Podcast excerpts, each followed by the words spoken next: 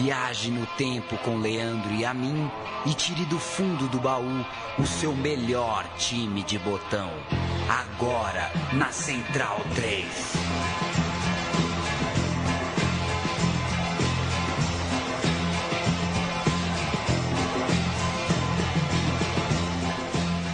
Escalação titular do meu time de botão. Leandro e a mim, sou eu, Paulo Júnior, ao meu lado. Como vamos? A gente, é, pro ouvinte cativo, a gente já falou com eles esse ano, afinal de contas, gravamos em dezembro o time de botão de Romário e Edmundo. Mas este é o nosso primeiro encontro no REC em 2018. Feliz ano, viu, Paulo Júnior? Feliz ano novo, um abraço para quem segue meu time de botão. Mais uma temporada, a sexta. Sexta? É, sexta. 13, Olha. 14, 15, 16, 17, 18. Trivia, Sexta. Trivia. Qual foi a primeira? O primeiro meu time de botão? O primeiro meu time de botão, o primeiro que eu fiz eu sei. Inter de Limeira. Inter de Limeira. Mas o seu primeiro eu não sei. Foi o Bragantino. Entrevistamos o Pintado. Bragantino do Pintado. Pois é. E mais um ano para você seguir mandando as suas sugestões, o seu time, seu jogo, seu campeonato, sua história, pra gente pesquisar e contar aqui nessa uma hora de papo. E a gente vai, no meu time de botão de hoje, testar um outro. um- uma, uma outra abordagem, né? A gente já, a gente já fez é, é, meu time de botão de tudo que é jeito. Falou de time, de era, de campeonato, de jogador.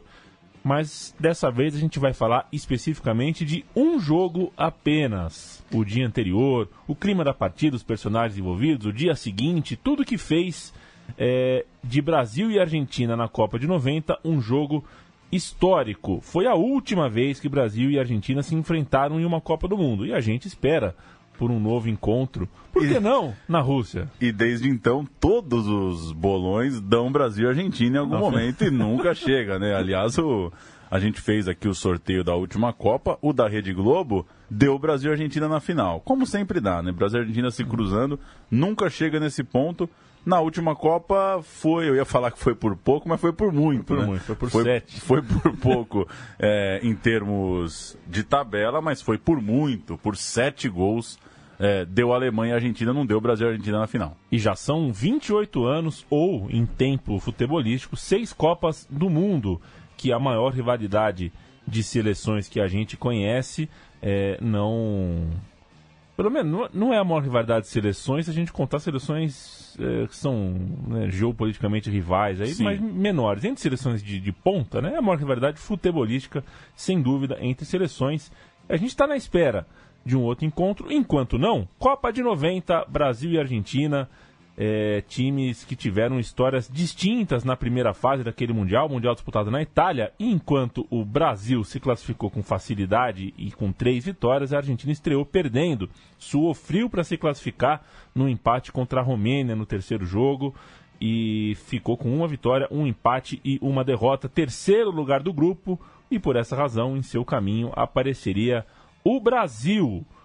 O Brasil, por ter vencido o seu grupo, um regulamento é, que tinha na época, não era essa coisa de você jogar três jogos em três estádios diferentes, tinha cabeça de chave e jogava quase sempre no mesmo estádio. E o Brasil passou a primeira fase inteira jogando fixamente em Turim. Por ficar em primeiro do grupo, se manteve na sede. Era um direito ali do time que tinha feito a melhor campanha do grupo. O Brasil então permaneceu na cidade onde fez seus três primeiros jogos, na cidade de Turim, no norte da Itália. E por causa disso, dá até pra gente considerar que era um mando de campo ali do Brasil que já estava habituado ao Dele Alpe, Paulão. Dele Alpe, o estádio de Turim, explica muito o que aconteceu depois da Copa de 90 no futebol lá da Itália. Futebol que depois da Copa do Mundo teve uma queda de 32% na média de público diluídas em duas décadas. O Dele Alpe, com capacidade para quase 70 mil pessoas, foi construído em dois anos de obras numa região afastada. O Dele Alpe fica longe do centro da cidade de Turim e não é assim tão fácil de chegar.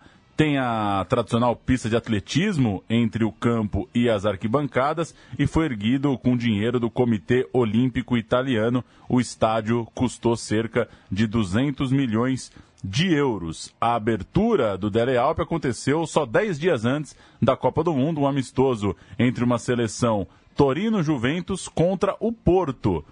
que história, hein? Jogão, hein? É, Torino Juventus contra Porto, é, jogo vencido pelos donos da casa por 4 a 3. Isso aconteceu em 31 de maio de 90, em 10 de junho de 90, o Brasil fazia o primeiro jogo oficial do estádio Brasil 2, Suécia 1, dois gols de Careca. Deu tudo certo durante a Copa. A cidade sorriu quando a tabela reservou para o dia 24 de junho, 5 horas da tarde, o duelo entre Brasil e Argentina. 61.381 pessoas nas arquibancadas, o que não é lotação total do Dele Alpe, mas é quase para aquele jogo que a gente vai retratar hoje. E você diz que a cidade sorriu para o jogo, mas torceu o nariz também para o Maradona, né? O Maradona, Muito vaiado, né? É, e o Maradona era um ídolo do Napoli. E essa rivalidade sul e norte é algo que merece é, uma atenção especial aí. Então, é, o, o, o afegão médio que mora em Turim escolhi o Brasil, porque não fazia questão de torcer contra o Maradona, contra o ídolo maior do sul do país. E você já tinha visto o jogo algumas vezes, eu revi o jogo ontem. É fácil vaiar o Maradona também, porque quando a bola chega nele, lá fica um pouquinho, né? Então dá, Dá tempo, tempo. né? Dá tempo. O Maradona não era, pelo menos naquela fase, naquela seleção, não estava muito de passes curtos. A bola morria um pouco no pé dele e o sobe-som do estádio é fácil de notar. Falando ainda do Dele Alpi, vamos falar dos anos 90 em si, né? É uma, uma peça aí pregada no futebol italiano. Os anos 90 foram é, foi uma década de uma nova era na gestão de estádios é, de futebol no mundo. Na Inglaterra, por exemplo, a repaginação dos estádios foi completa e agressiva, enquanto em Amsterdã era inaugurado um novo conceito de arena, o Amsterdã Arena, a nova cancha do Ajax. Que chegou aqui na Pompeia há quatro Chegou, anos também, né? chegou. Um mini, uma, uma, uma, uma réplica da Amsterdã Arena, como, como bons brasileiros reproduzimos com 30 anos de atraso. E quando a, a, a- tendência de estádios novos ela ganhou um amparo econômico, né, todos vendo que aquilo era lucrativo, que ter um estádio moderno dava dinheiro, a Itália se viu em um checkmate, porque como que ela poderia aderir essa nova tendência se os seus estádios tinham acabado eh, de passar por reformas e reconstruções e construções para a Copa que tinha acabado de acontecer? Ou seja, é um Brasil 2014 com ares de comédia e tragédia italianos, né? Exatamente. Porque a Itália se modernizou fazendo estádio velho. por aí. É como se o Brasil tivesse feito um, um, um, um Maracanã da Copa de 50 agora, em 2014. É mais ou menos por aí. E o Dele Alpe, que tinha uma pista de atletismo que deixava é, bem generosa na- nas suas margens, né? Que deixava real- 500, é, para correr uns 500 caras ao mesmo tempo. realmente ficava longe a arquibancada do campo. Tinha, além disso, um telhado meio diferente, uma coisa meio. É, um telhadão diferente ali. E a manutenção desse telhado, assim como de todo o estádio ali, é uma região de- do estádio Dele Alpe, ou seja, dos Alpes ne- neva bastante. Ou seja, a manutenção do estádio era muito cara. E o estádio foi virando um mico para a região, para a municipalidade. E só viveu 18 anos. O Dele Alpe foi demolido para que a Juventus montasse a sua nova e atual arena. Pois é, durou pouco, né? Um estádio de 18 anos. Que loucura. Vamos aos jogadores de Brasil e Argentina naquele 24 de junho e naquela Copa do Mundo de 90. Começando pela Argentina, 23 atletas, um a mais do que o normal, já que o Pumpido acabou se lesionando. Dos 23, 10 atuavam na Argentina. A Argentina já tinha uma seleção mais eh, estrangeira do que local, sendo três deles no Racing, o Goicocheia, Olar Olarte Cocheia e o Fabre, dois no Independiente, o Giusti e o Monzono, três no River Plate, Batista, Cerizuela e o Comiso, um no Boca, o Simon, e um do Ferro, o Carcelarite, completando a lista nacional. O Pumpido, já citado, goleiro na estreia, era do Betis, jogava na Espanha, lesionado, deu lugar ao Goicocheia, goleiro do Racing. O Ruggeri era outro espanhol da turma, atuava no Real Madrid, acabava de ser pentacampeão espanhol. Uma história que a gente pode contar aqui qualquer dia, claro, mas o Ruggeri só estava na última dessas conquistas, né? Chegou no Real Madrid para ser penta. Base maior da seleção argentina estava no futebol italiano. O Desotti foi rebaixado com a Cremonese naquela temporada 89-90, temporada de preparação para a Copa. Outro que foi rebaixado na terra da Copa do Mundo foi o Sensini, atuando pela Udinese. O Canidia, aliás, o Zico vazou da Udinese, a Udinese caiu logo em seguida, vejam vocês. O Canidia jogava pela Atalanta, acho que ao lado do Evair nesse ano já, ou não, hein?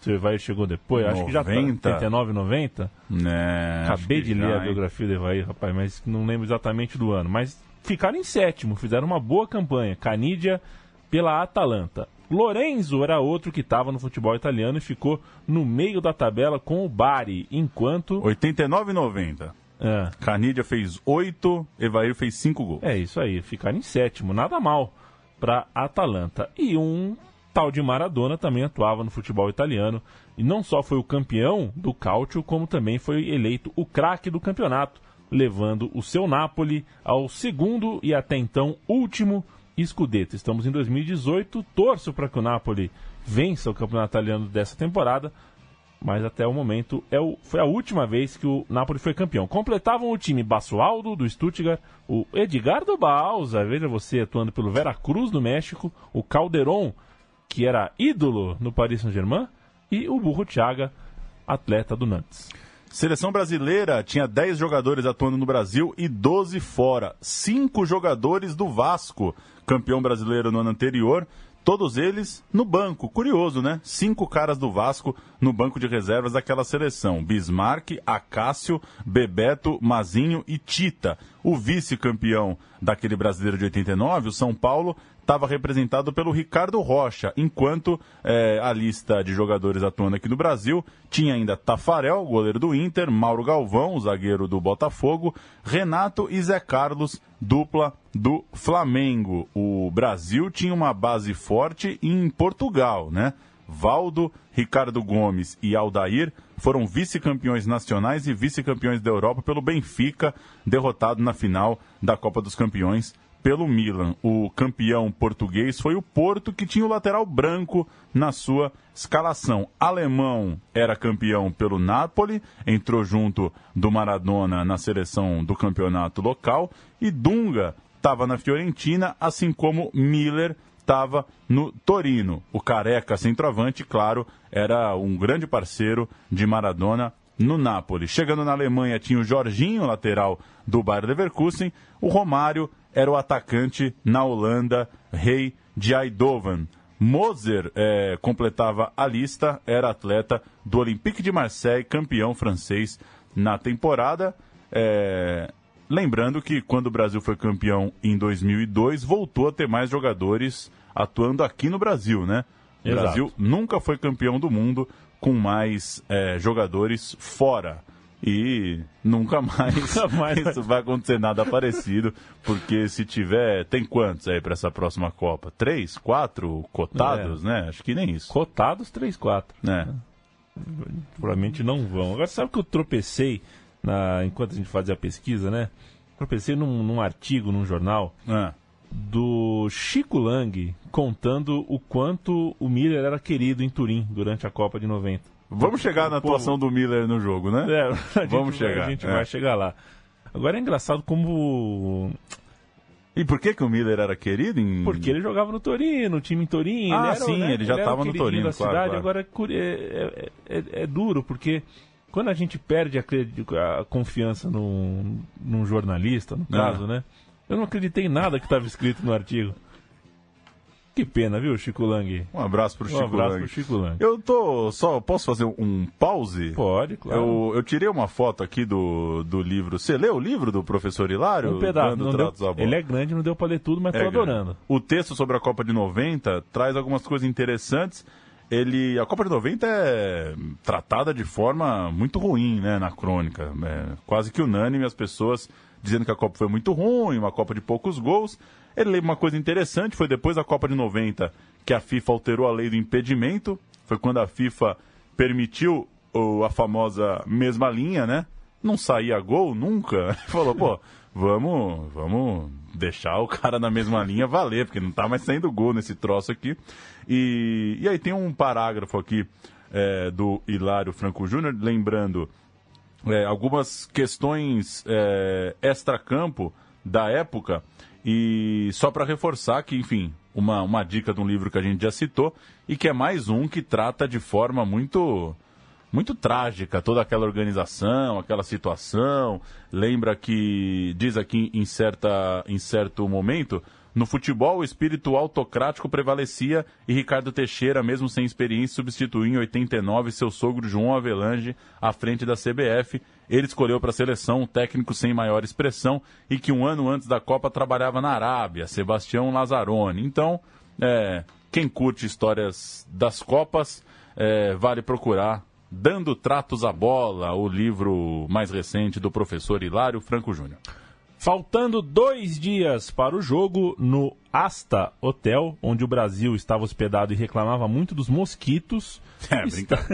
o Lazzaroni garantiu ali no hall para a imprensa: não haverá marcação especial sobre Maradona. O seu esquema tático, com três zagueiros, uma, uma coisa meio chocante na época, e mais dois volantes na frente, o Dung e Alemão, era feito para liberar Jorginho e Branco, os alas é, no setor criativo, no ataque. E do outro lado, o Bilardo, o, o famosíssimo Bilardo técnico argentino, confirmou que tinha uma preocupação com o branco. Abrindo aspas para ele, a chave para frear o Brasil é parar Jorginho e Branco. Não sei o que eu vou fazer ainda para pará-los, mas tentarei. E essa frase do Bilardo acabou ganhando muito peso depois, né? Já que o Branco é, enfim, tomaria a tal da, da água batizada.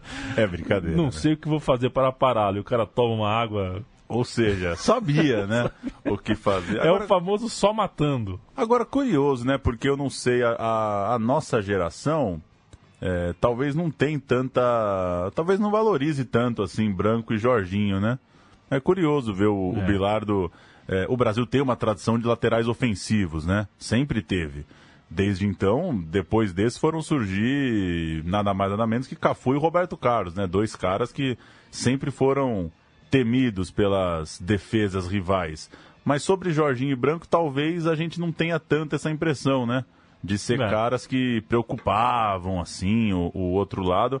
É, claro, não vi tanto, não vi eles jogarem tanto quanto Cafu e Roberto Carlos, que já são mais contemporâneos. É, mas é curioso como o Brasil tem uma história de fato de laterais que levam medo para as defesas do outro lado. E aí o clichê oposto, né? Surge um lateral no Brasil já fala, não sabe marcar, né? Ah, não sabe marcar, não sabe marcar, não sabe marcar. O... A gente está em 18 de janeiro e ontem começou o Campeonato Paulista, Paulista né? E aí o cara da Ponte Preta comeu para dentro, fez o gol. Já estão falando que o lateral, o menino do Corinthians, não sabe marcar, não sabe marcar. Não pode surgir um garoto da base lateral, é só sair um gol do lado dele, não sabe marcar. Argentino sofrendo com o tornozelo de Maradona, inchado demais. Uma foto do pé inchado do Diego Maradona é, foi uma capa chocante de uma edição de El Gráfico com a frase Assim jogou Diego. Aliás, saudosa, né? Também. Saudosa. É só tragédia, né? Está vivo, é uma tragédia permanente, acabou. E eu acho curioso o pessoal falando que acabou a placar deles, como se ainda tivesse placar, né? Nossa. Como se tivesse ainda a revista Placar. A placar acabou antes da El Gráfico. E da El Gráfico pode falar também, porque é o nome próprio, né? Exato. É diferente de falar que jogou na La Bombonera. É, enfim, dá na mesa também. Maradona sofreu seis faltas contra o Brasil. É, foram 28, 9 por jogo na primeira fase. É bastante. Foi uma Copa muito faltosa, né? Muito faltosa. Mas nove faltas por jogo é bastante coisa. Maradona caçado na primeira fase. É, mesmo de muleta ele ia para o jogo, não tinha possibilidade da Argentina está sem o seu maior nome e o Bilardo se queixava de um time quase todo de jogadores longe do ideal. Depois do último treino do Brasil, Clodoaldo, Gerson, Brito, Félix e Piazza, campeões de 70, entraram no gramado para dedicar palavras ao elenco que acabava de encerrar uma hora tensa, um treino cheio de xingamentos, de provocações, e a TV Bandeirantes afirmou que a gravação do treino não tinha mais do que 10 segundos em xingamentos vazados. Clima pesado na preparação do Brasil. É, é. É aquela tentar. Como é que se chama? Um sobe-som, né? Não tinha como fazer sobe-som. deixava o sobe som, vinha algum, ah, filha da puta, o clima no Brasil realmente estava muito bom. A gente vai falar do Aldair daqui a pouco, que É. cuspiu a abelha africana e tudo mais. No dia do jogo, a Folha de São Paulo escancarava que o Brasil entrava em campo sem ilusões de melhor do mundo. Depois da traulitada de 82 e tudo mais, o Brasil foi caindo na real que não tinha mais tanta diferença assim para os outros. E a Argentina, afinal de contas, a adversária, era a atual campeã. O Lazzaroni contribuiu para isso, falou para a imprensa um dia antes que em 82 e em 86 futebol foi arte, todo mundo queria um time mais competitivo. E agora que o time é competitivo, todo mundo cobra dele arte. Onde vocês querem, né? O que, que vocês querem afinal? Foi Você acha que essa tá certo o Lazzaroni? ah, na cadeira dele talvez esteja certo, mas é um É. pouquinho mais amplo, né? Tem cadeira que a gente põe ali que a gente, na verdade, se afunda na cadeira e não consegue mais ver o todo, né? Eu. Eu, eu, eu entendo um pouco o Lazzaroni ali no contexto. É, não dá do- também pra ele ficar montando o time à sombra dos times do Tele, né? É, Precisava é. fazer alguma coisa. Pois é, de forma que o Lazzaroni já era o arquiteto ali eh, de uma possível derrota. Em caso de derrota, seria ele o vilão. Em caso de vitória, certamente não seria ele o herói. Maradona, 29 anos de vida. Voando. voando, mesmo com o tornozelo eh, baleado, disse à imprensa brasileira que seria um milagre vencer o Brasil. O Maradona sempre soube eh, gerar a manchete, falar o que as pessoas querem ouvir. Brasil, sediado em Turim, já tinha sua torcida instalada na cidade e a notícia era que chegavam argentinos, claros, acompanhados de muitos napolitanos que iam até o norte do país, já no aeroporto cantavam as músicas para Maradona, bastante famosas nos jogos do Napoli. Nada de coração dividido por causa do Careca, Careca confirmadíssimo no jogo, até por conta das baixas do Brasil. Bebeto e Romário, assim como Maradona, estavam baleados, mas não iriam para o jogo. Renato Gaúcho era a opção para Miller e Careca. Ainda falando do dia do jogo, a Folha cometeu uma ironia pesada. Na charge da página de esportes, um chefe de narcotráfico manda capangas receberem Iguita, o colombiano, como um herói, como uma salva de tiros. Isso porque o Iguita enterrou o time no jogo das oitavas, dia 23, saindo driblando, perdendo a bola para o Roger Milá, famoso, famoso vacilo do goleiro Iguita. A situação da charge aconteceu de verdade quatro anos depois com o zagueiro Escobar, né, que fez um gol contra e acabou assassinado tempos depois na volta à Colômbia. Eu fiquei mal de ver essa charge, sabia? Pesada? É pesada, porque aconteceu, né? É, aconteceu, é sinistro. Quem que é o chargista, hein? Então, tem uma assinatura difícil, eu não consegui decifrar quem era. Fica pro próximo programa. É. A imprensa brasileira explorou demais também a possibilidade de pênaltis, de, de empate e seguinte disputa por pênaltis. E ouviu coisas curiosas dos jogadores. O Careca, por exemplo. Pedir pra bater eu não vou. Legal, viu, Careca? Obrigado Pô, aí. é. Obrigado, viu, meu irmão? O, o- o Careca, aliás, também ele estava muito, ele estava farto do sistema defensivo do time e falou é, que daqui a pouco até o Tafarel ia ter que marcar. Mas que mala também, Mala, careca, de- Nossa. Acordou de ovo virado. O Ricardo Rocha já tinha uma tática. De um pouco ovo mais- virado? Ovo virado é bom, né? Você já acordou com o ovo virado? que loucura, hein? Acordou com o ovo virado. O Ricardo Rocha falou o seguinte: o negócio é rezar, meter a porrada na bola e seja o que Deus quiser. É uma forma de encarar, De encarar o mundo, né? Rezar, meter a porrada na bola e seja o que Deus quiser. Falando no Ricardo Rocha, outro ponto levantado pela imprensa foi a confirmação por parte do Lazzaroni de que o Ricardo Rocha seria o zagueiro, o que frustrou bastante o Aldair, que estava putaço antes do jogo, na véspera do jogo, e disse à imprensa que para não, não ir nem pro banco, para não jogar, era melhor ver a Copa em casa.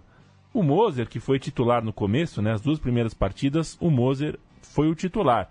Perdeu a posição para o Ricardo Rocha e o Aldair achou que seria ele o substituto. O Rocha, inclusive, disse na entrevista que não podia deixar Maradona livre nem por um instante. Ah, é, Pedro Bó? Maradona, por sua vez, foi muito simpático com a imprensa brasileira no Jet Hotel, onde estava a delegação sem mosquito, a delegação da Argentina, bonito, lá na, eh, na cidade de Turim. Disse que tinha o sonho de jogar em algum time do país, cascataça, né? Cascataça. Até parece que o Maradona estava sonhando em jogar no Brasil. Falou sobre sua lesão, falou sobre a amizade com o alemão e com o careca, soltando uma bomba pro camisa 9.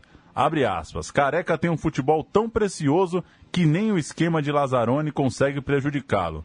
Mal sabia Maradona que o Bilardo espelharia sua seleção a quarta forma em quatro jogos e também lançaria mão de três zagueiros na partida. Maradona, como você falou, bom de entrevista e jogando a responsabilidade para o seu amigo, para o centroavante do lado de lá. Jogos, grandes conquistas. A cereja do bolo.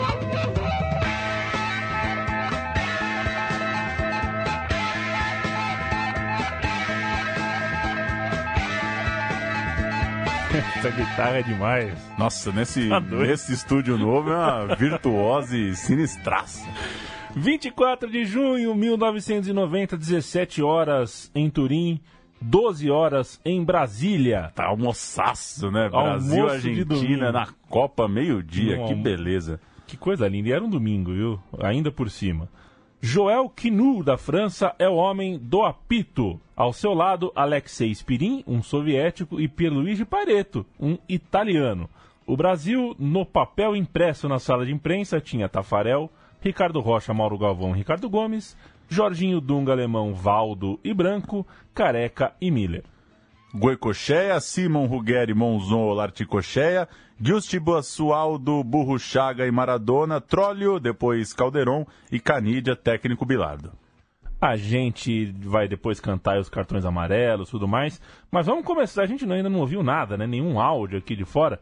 Vamos ouvir o Galvão Bueno chamando a partir dos times entrando em campo. 90 minutos de futebol. 90 minutos do melhor futebol. Daquilo que pode existir de melhor. Um clássico sul-americano. São cinco títulos mundiais representados nesta partida. E aí vem eles, brasileiros e argentinos, ganhando o estádio, para trás do senhor Joel Quinu, da França. E a gente espera apenas que não atrapalhe. Não atrapalhando já está bom demais. Brasil e Argentina, você vá se preparando. Ah, com calma, aguardando, porque haja coração. É Brasil. Não dá pra falar que é incoerente, né, o Galvão, porque ele usa os mesmos termos, né? É. Desde então.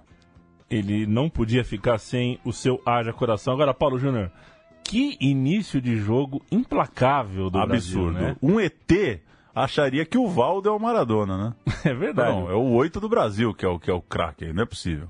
O Brasil começa muito, muito bem o jogo e isso dá pra ver logo aos 54 segundos. Careca pega a bola no meio de campo, faz uma jogada espetacular individual, dribla pra cá, dribla pra lá, arranca, dá um facão dentro da área, tenta tocar por cima do goleiro. O Brasil quase faz 1 a 0 com menos de um minuto de jogo e o Galvão narrou assim.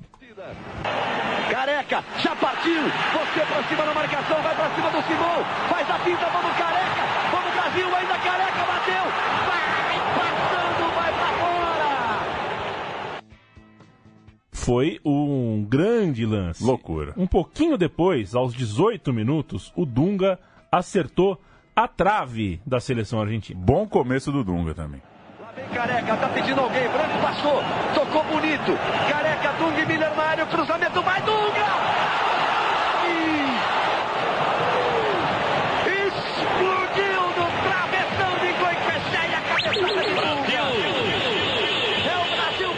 Um abraço pro sonoplasta é, que- querendo soltar o Brasil Zil mesmo quando não era gol. Entre o lance do Careca e o lance do Dunga, o Brasil perdeu outras chances, bolas que cruzaram a área e o time não conseguiu abrir o placar. É verdade também que o Canidia teve um lance anulado por impedimento, um gol anulado. Tudo bem que é, o Tafarel não foi na bola, mas o Canidia recebe o lançamento, é, parece que na mesma linha da zaga, toca no canto, no pé da trave, a bola entra no cantinho. Tudo bem que o Tafarel não vai na bola, mas hum, dá pra imaginar que seria gol do Canidia. Mesmo que o lance seguisse, ele tinha todo o ângulo ali pra deslocar o goleiro brasileiro. Lance duvidoso, a Argentina podia ter é, conseguido abrir o placar. E o Brasil jogando muita bola, ainda que esse lance mostre, né, Leandro, que a zaga jogava alta, né? O Brasil dava espaço ali pro, pro Canidia escapar, tal qual no, no lance é, que definiu o jogo. Mas o Brasil muito bem. A notícia do começo de jogo é o Brasil muito bem, motivado, veloz, objetivo, um time muito vivo em campo, em busca do gol. A Argentina nas cordas. É, só teve uma chance valendo mesmo é, num contragolpe, já aos 26 minutos, mas o Tafarel controlou bem o lance. Primeira metade do primeiro tempo foi toda brasileira. O melhor momento brasileiro foi, no entanto, passando pouco a pouco, e o primeiro tempo acabou assim. Sensação de injustiça, mas o jogo no 0 a 0 E dava para ter saído o gol, viu? Uh, teve mais chance, por exemplo, aos 39, quando o Ricardo Rocha. É, é, não, na verdade, o 39 é outro lance, né? Eu estava tentando lembrar de um chute do alemão, mas não sei exatamente a minutagem. Ele deu dois chutes de fora da área, é. de bolas tocadas para trás. Né? Exato. Uma foi longe, a outra foi. Só que eu não lembro a é. minutagem. No minuto 39 aconteceu um lance chave. O Ricardo Rocha fez falta em trolho que precisou ser atendido. Os massagistas argentinos entraram em campo, deram as garrafinhas de água para os jogadores, aquela coisa normal, mas é, o branco bebeu em uma garrafinha verde que o massagista não deixou um jogador da Argentina beber. É uma água que estaria batizada com alguma, alguma substância sonífera ou algo do tipo. Uma das histórias mais controversas do mundo, da história dos mundiais, e a gente tem aqui uma televisão argentina analisando as imagens, ó, aquela coisa do slow motion. Vamos tentar entender o que eles falam aqui para a interpretação deles do momento da controvérsia das garrafinhas. Aparece el doctor de la selección de Argentina a la izquierda y el masajista Galíndez con cachucha y camiseta blanca, quien diciéndole algo le da un envase verde a Justi, número 14. Troglio escucha y voltea de inmediato a ver a Ricardo.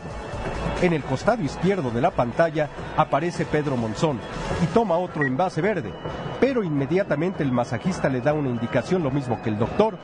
Monzón de inmediato escupe lo que había tomado tapa el envase y lo devuelve al maletín tipo hielera y del interior toma una botella transparente, finalizando con un diálogo entre el doctor y el masajista. Vamos ahora a la toma aérea.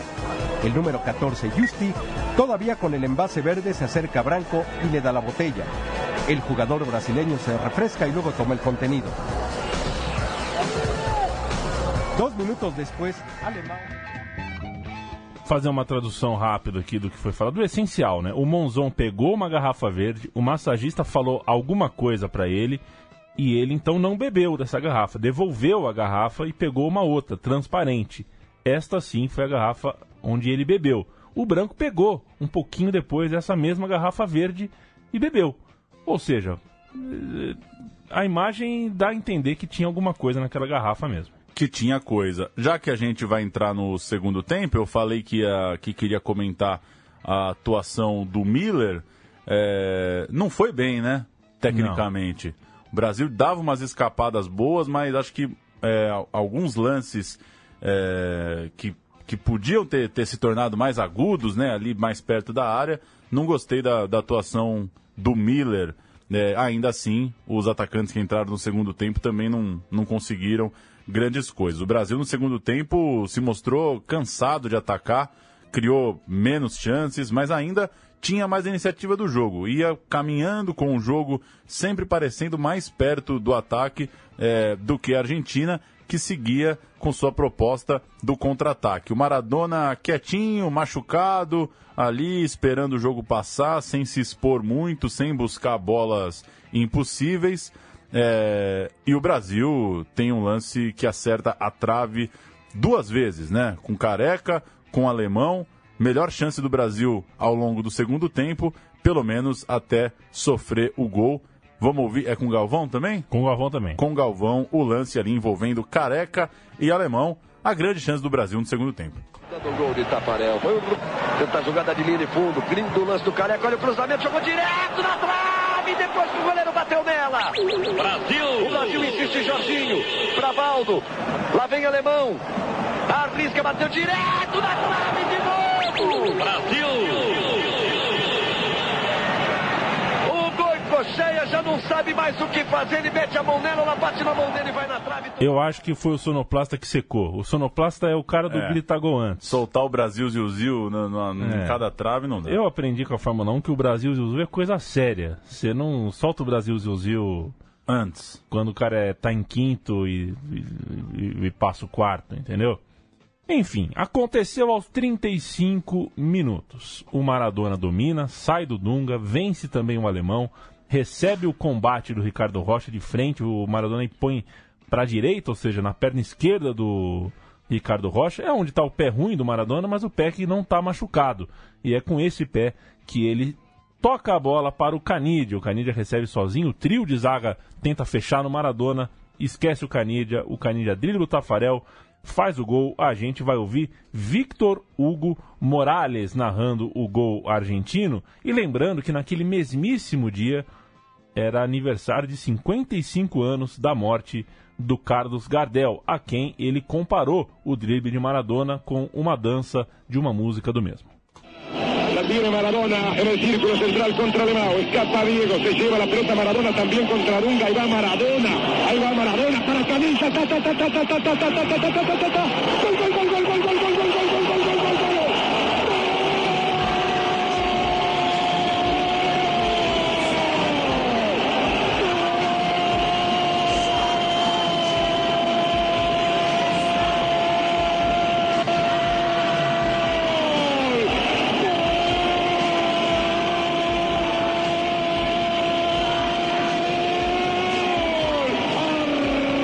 Argentino, Cani, Canilla. Entró a tocar después de escapar el arquero. Después que Maradona mostró que todo roto igual es Gardel. A 55 años de la muerte de Carlitos. Vos sos Gardel, Diego. No se puede creer lo que has inventado. Ay, que Argentina. A gente vai fazer um potpourri rápido aqui do gol, sem tirar a temperatura do momento do gol, com os brasileiros. Rapidinho, José Silvério pela Jovem Pan, Fiore Gigliotti pela Rádio Bandeirantes e Marco Antônio Pereira pela Rádio Guaíba. Lá vem a Argentina, Maradona pra camisa, pintou o goleiro, bateu, é gol! Gol da Argentina! Maradona lançou a camisa, uma grande jogada individual. Ele fez a festa da defesa brasileira e penetrou. Para final de jogo, vai embora o Maradona escapando de um de dois, tentando passar, passou, jogou para Lourenço na bola do gol, bateu o goleiro, é fogo, é gol!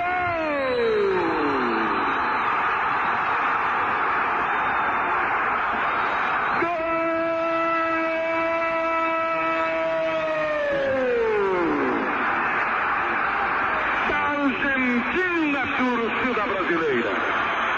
Deixar o Maradona sozinho, mas sozinho ainda estava o Lourenço.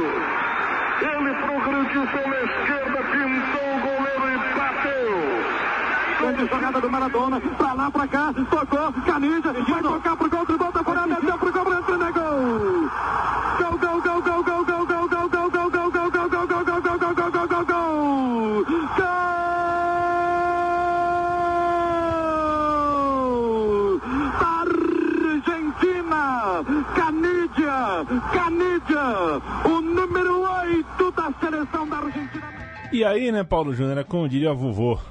aí eu vi a vó de cueca. Aí azedou tudo, né? Azedou tudo. Caiu o mundo. 35 do segundo tempo. Silas e Renato Gaúcho ainda entraram para tentar alguma coisa em poucos minutos. Ah, no fim das contas, o Brasil só conseguiu perder o Ricardo Gomes expulso ao impedir o que fatalmente seria o segundo gol. Ele Mas foi bloqueou. um pontapé, hein? Ah, foi uma um beleza de cartão vermelho. Um abraço pra Bona, né? Nosso amigo zagueiro de Várzea. Que vermelhaço do Ricardo Gomes. Parou um contragolpe. Tem o áudio da expulsão, né? Com Tem o um áudio. pega. Esse É. pega que vai ouvir ao fundo é do Faustão. Exato, o Galvão Então- Bueno tá trocando uma ideia com o Faustão. Vamos com essa. O Ricardo Gomes parando o contra-ataque que podia significar o 2 a 0 pra Argentina. Manda ver, Fausto Silva. É, só que agora a bola já entrou, o Maradona já fez. E o craque é isso, né, Galvão? Uma jogada resolve o jogo. É. Ninguém chegou junto no homem, né, Fausto? Olha lá, olha lá. Lá vai o Masualdo. Partiu com ela. A entrada por trás do Ricardo vai tomar cartão, pode ser vermelho. Vermelho. rigorosamente certo o atro. O capitão brasileiro está expulso, desmantela em campo o time brasileiro. Agora, por que que essa pancada não deram logo no Maradona quando ele armou aquele salseiro que a Argentina chegou no gol? Coisa feia, hein, Galvão Bueno? É. Pediu a pancada na hora do salseiro, é isso. Pediu o pontapé. É, mas assim, né, Paulo? A gente joga na várzea e o nosso time tem ambições, aspirações modestas.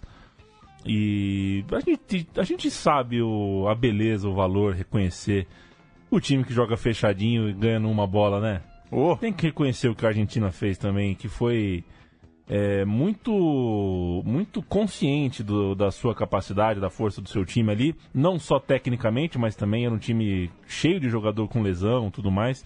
Fez o jogo que queria fazer, fez um gol no primeiro tempo anulado, fez um gol no segundo tempo que valeu. Ou seja, tá bem ganho também. Também. E tirando o começo, que o Brasil tá muito mais inteiro, depois foi levando o jogo, né? É, talvez o começo sim foi desproporcional. O Brasil fez 20 minutos para merecer 1 a 0 Mas passado isso também, a Argentina conseguiu, concordo com você, no ritmo dela, é, ganhar com muita categoria. E tem ainda o gol perdido pelo Miller aos 42 do segundo tempo. Livrinho, livrinho da Silva.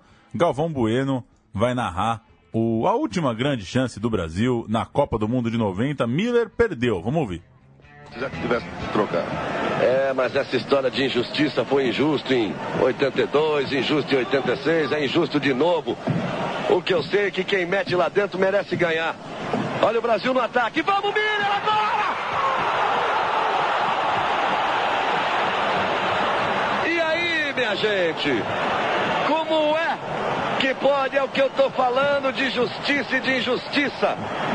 A Argentina teve uma chance, meteu lá dentro, o Brasil teve 200.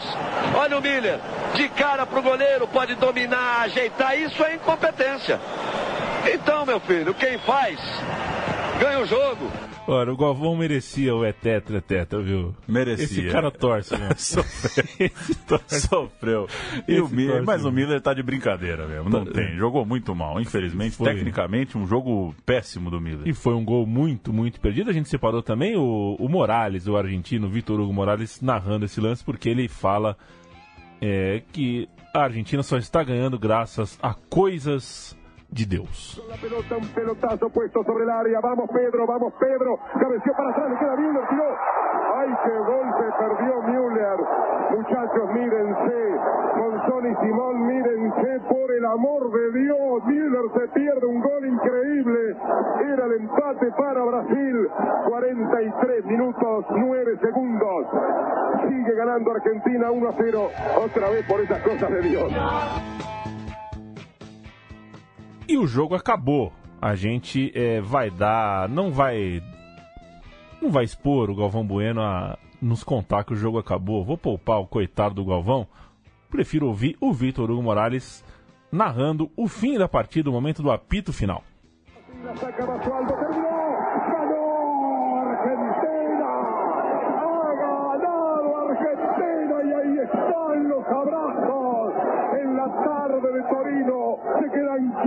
Las aguas del Po. La gente desde el Parco Valentino mira asombrada y dice, ¿cómo es posible? ¿De dónde viene ese grito? Argentina, Argentina, ¿de dónde vienen? Se preguntan a orillas del Po y en la Plaza Vittorio Veneto y en la Vía Roma y en la Piazza San Carlos. 1 a 0 Paulão.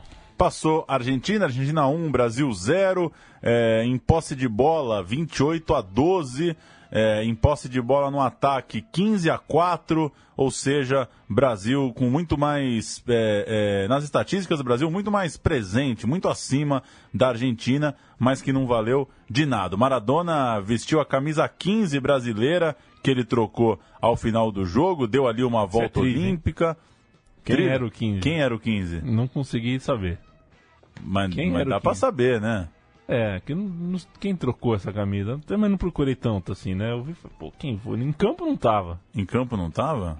Em campo não tava. Foi, era o Mazinho, 15? Vou olhar aqui já. Tá. Quem era o 15. Mas vamos lá. O Brasil ficou só com a frustração, fez um ótimo primeiro tempo e no fim das contas, é, nunca ninguém bancou direito o Lazzaroni, né?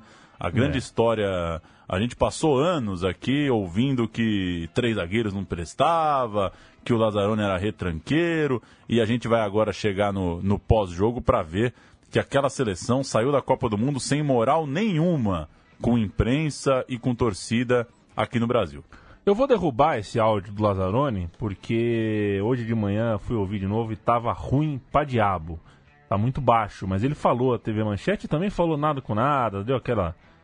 Tá quente ainda do jogo, né? Não tem muito. Miller, camisa 15. Era o Miller? Era o Miller, pô. Ele trocou a camisa com o Miller. Trocou. Então, acho que é justo, então, ele ficar Ele ainda pegou a Miller. camisa do cara de Turim e falou: Ó, que merda que ele fez em campo. Miller, camisa 15. Que beleza de 31 informação. de janeiro de 66. É. O, Cor- o Corneta falaria que pegou a camisa e não precisou nem lavar, né? Pois é. É, vamos ouvir então, já que a gente não vai ouvir o Lazzaroni. A gente já falou aqui que era um domingo. Então, domingo às duas da tarde acaba o jogo e na Copa de 90. ah, O, o- o prêmio era assim: todo fim de jogo, algum ouvinte que mandou uma carta, não sei das quantas, ganhava um carro. Acho que era um cadete. Ah, eu sorteio um carro. Jogo da Copa, ganha um carro. E o Faustão teve que entrar ao vivo com o estúdio ainda meio chorando. Mostra o russo chorando, a plateia chorando. E o Faustão dá seus pulos. Vamos lá. Muda a música, hein? Essa e entra o Toma essa. Vamos lá.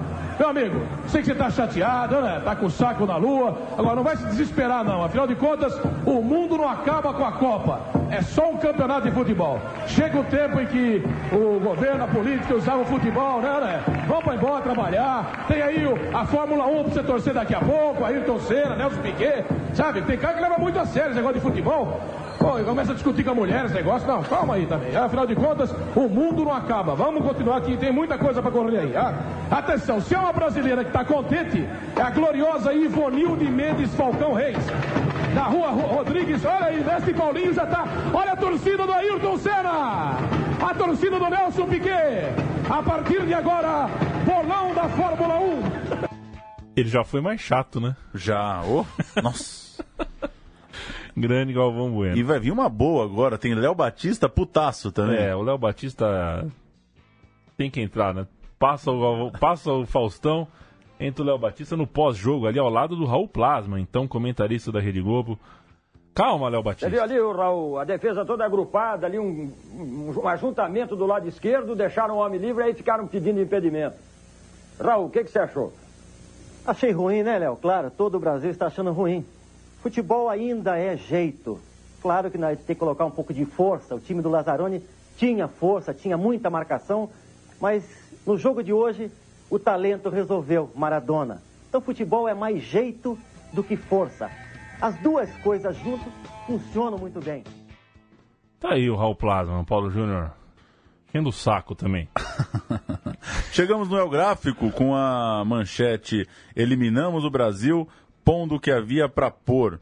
É, e agora a gente vai ouvir a reportagem do Fantástico daquela noite, que ouviu Maradona, ouviu o povo em Copacabana, ainda remoendo a derrota do Brasil. Num domingão, num almoço de domingão, o Brasil levou fumo da Argentina. Maradona, antes de ir embora, lamentou não ter o que dizer aos brasileiros. Eles estão tristes e nós alegres. Sinto muito, mas quero bem a meu país de corpo e alma. E hoje meu país está contente. Nas ruas de Copacabana, alguns se abraçam. Muitos choram sozinhos a derrota. A torcida Canarinho tem mais quatro anos de espera. Acho que o Lazzaroni é que é culpado de tudo. É ele que é o culpado. Ele não, não ele sabia que isso ia acontecer. O nosso comentarista. que saco. Que choro insuportável, hein? Puta merda. Um fala-povo também em Copacabana, entrevistou a dona Fifi ali, né? Sabia que aconteceu o Lazzaroni. Coitado do Lazzaroni, que eu tenho um pouco de dó do Lazzaroni, apesar de tudo. Foi isso, viu, Paulo Júnior? Derrota dolorosa no sol de Turim e ainda, até hoje, uma derrota sem chance de revanche. O que abriu é, é, é, em 2014, chegou perto de acontecer, mas ah, em 90 serviu para que o ressentimento de toda a imprensa com o Lazzaroni virasse é, arma química e com liberdade para usar, né? Ninguém mais teve dó do cara. A Transamérica fez até uma música, né? Rádio Transamérica, usando a música do momento, to, o, o pulso dos Titãs, né? Fez a Toputo. A Toputo. Que a gente vai ouvir no final, né? A gente vai ouvir no final. O que, que a gente tem agora? O Brasil fechando as malas, É, o branco uma- pé da vida. Tem uma reportagenzinha aqui do Day After do Brasil se mandando da Itália e o branco. Enfim, vamos ouvir. que ainda estão em haste, foi difícil encontrar uma boa explicação para a derrota. O Ala Branco, por exemplo, não jogou bem ontem e apresentou como justificativa uma denúncia grave. Houve uma história que eu tomei um pouco d'água da, do pessoal lá da, da Argentina, que eu vi um jogador tomando água deles e pedi para me tomar também. E cheguei no intervalo, me deu uma tonteira, uma bobeira e eu. Isso foi no primeiro tempo? É, final do primeiro tempo, né? E no segundo tempo, quando eu entrei, me deu essa tonteira, essa bobeira e eu. Inclusive comentei com o Ricardo, ele perguntou se eu estava bem, aí eu melhorei, mas porque a hora que o jogador da Argentina ia tomar o mesmo frasco que eu. Depois, quando o Maradona caiu na ponta direita que eu tomei, o massagista argentino falou: Ó, não toma desse. E pegou outro frasco. Eu fui falar com o Bandeirinha para explicar a ele que ele tinha trocado os frascos, porque, pô, se eu cair no exame antidoping tem alguma coisa, o maior prejudicado sou eu. E nisso o jogador da Argentina pegou e me tomou o frasco da mão, quer dizer, tudo armação.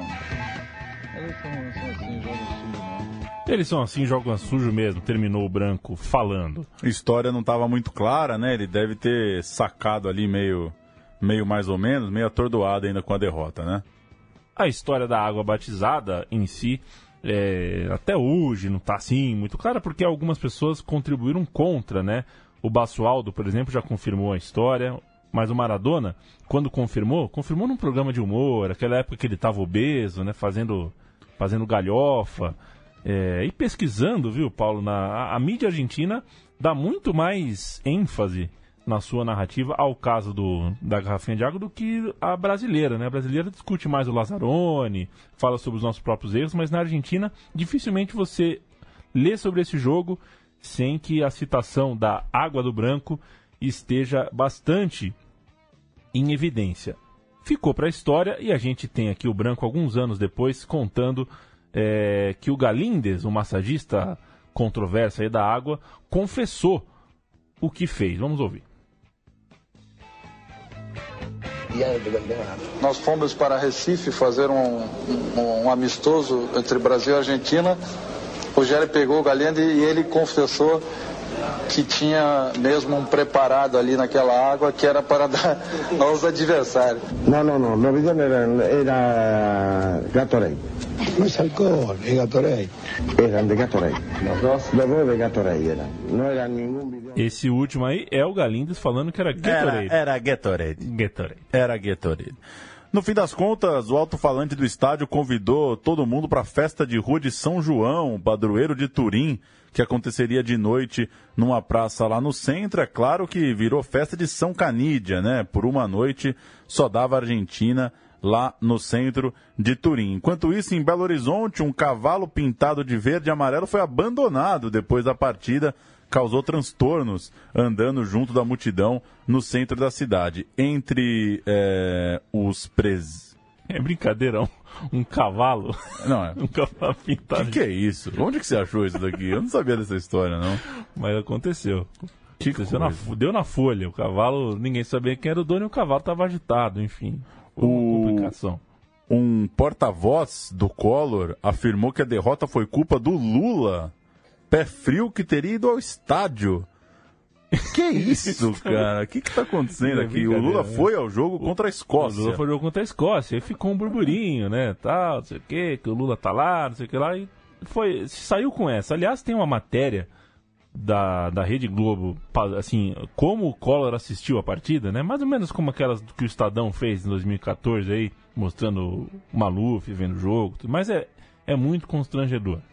É Não no estádio- no estádio ou Não, em na- casa? no- Vendo em no- casa. É, no, no palácio dele Ah, lá. no Palácio, sim. Em novembro, ele assistindo aqui do Brasil. É, é, é muito constrangedor, então a gente não vai pôr. Tão constrangedor quanto o porta-voz dizer que o Brasil perdeu porque o Lula é pé frio.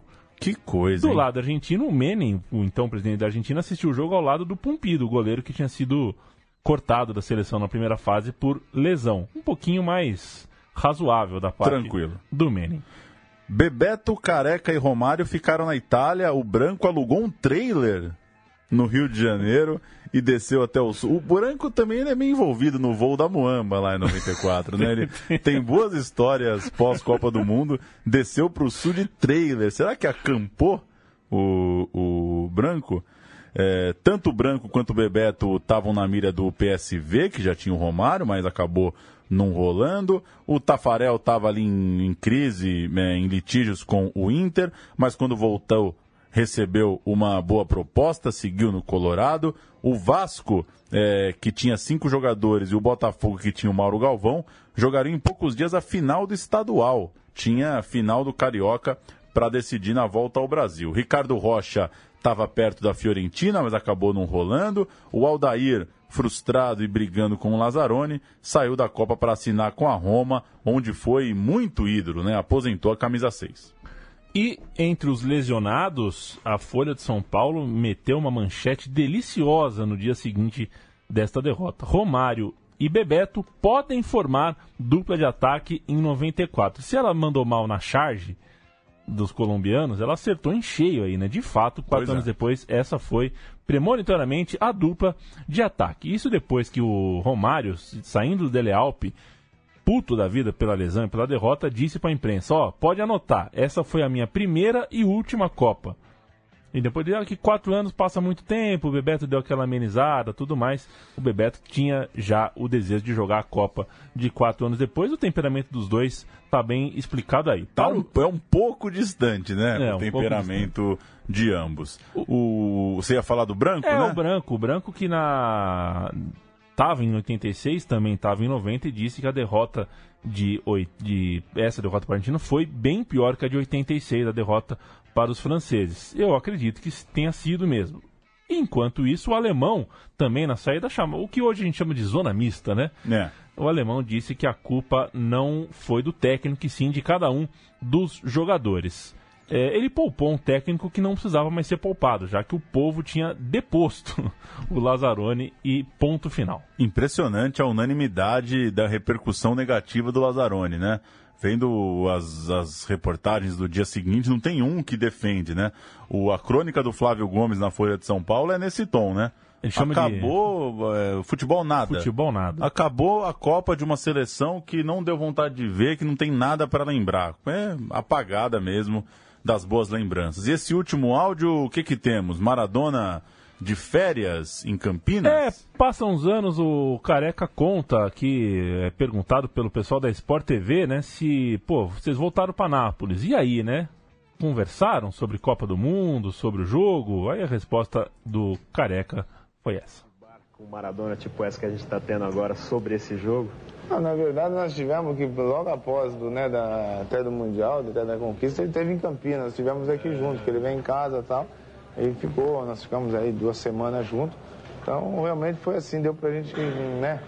hum, mas, sabe, foi meio assim, não é que entra muito em, muito em detalhe. Né? Lógico que tinha uma piadinha ou outra assim. Dele, né? É, dele, mas a minha também, de a gente falar que, pô, nós massacramos, enfim, é, pô, passamos nós e tal, enfim, aquelas coisas todas. Mas, é, você conhece.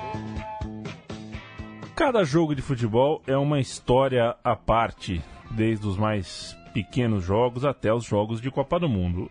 Esse experimento de contar sobre um jogo só me agradou. Não espero que tenha agradado você que nos ouviu até agora. Eu sou do tipo que acha, viu, Paulo, que o cara que ouviu 60 minutos de alguma coisa não tem o direito de falar que não gostou depois. Pois é, quem largou já um largou faz tempo, né? Exato. Tem que seja um filme, né? Você tá no cinema ali, pô, você vê até o final. No podcast, você para, né? Não gostou, você para. Você larga, né? que coisa. Valeu. É, boa história, foi bom é, rever esse Brasil Argentina de 90 e a gente segue ano de Copa do Mundo, tem muita história de Copa do Mundo para contar.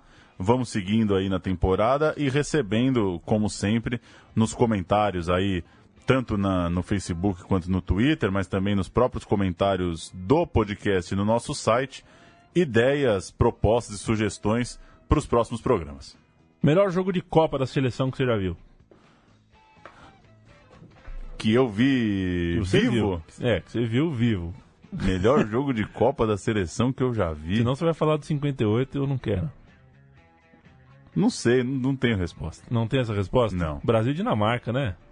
Brasil e Dinamarca é 98. bom, né? É um bom jogo, né? É um bom jogo, né? Mas era uma zona aquela seleção também, né? Era o Zagallo, né? Era o Zagallo. Era o Zagallo. Um abraço É, um pro abraço. Zagallo. O seu é esse? Eu acho que é esse, hein? Eu É. acho que é esse. A melhor atuação da seleção que você viu? Eu acho que é esse. Brasil e Alemanha em 2002 é muito bom também, né? Nossa, mas é ruim Brasil e Alemanha. Já assistiu? É ruim o jogo. O jogo é, o, jogo é, o final é uma, uma merda. Pô, quase dá sempre, saída né, no mas- meio campo, é final da Copa, meu. Toca pro Cafu, o Cafu dá um bicão pra frente. É, o estilo Felipão, né? De tentar brigar na, na casqueta ali. Mas é que o- a Alemanha, pô. A Alemanha é bem marcada ali. Deixa eu pensar. Acho que é isso, viu? Depois não tem mais. 2010, 2014 não ficou Aí, nada. aí acabou, né? Aí acabou. Quando o Brasil jogou bem contra o Chile em 2010, né? 3x0 ali. O Brasil e Chile 2010 é bom, né? É, o Brasil joga bem aquele jogo. É bom, é bom. Bom, tá bom. Beleza. é isso aí. Sugestões, críticas, elogios, tudo mais, estamos sempre aqui. O ano tá só começando, a gente vai contar muita história graúda e também vai contar pedrinhas miúdas. Por que não? Até semana que vem. Valeu!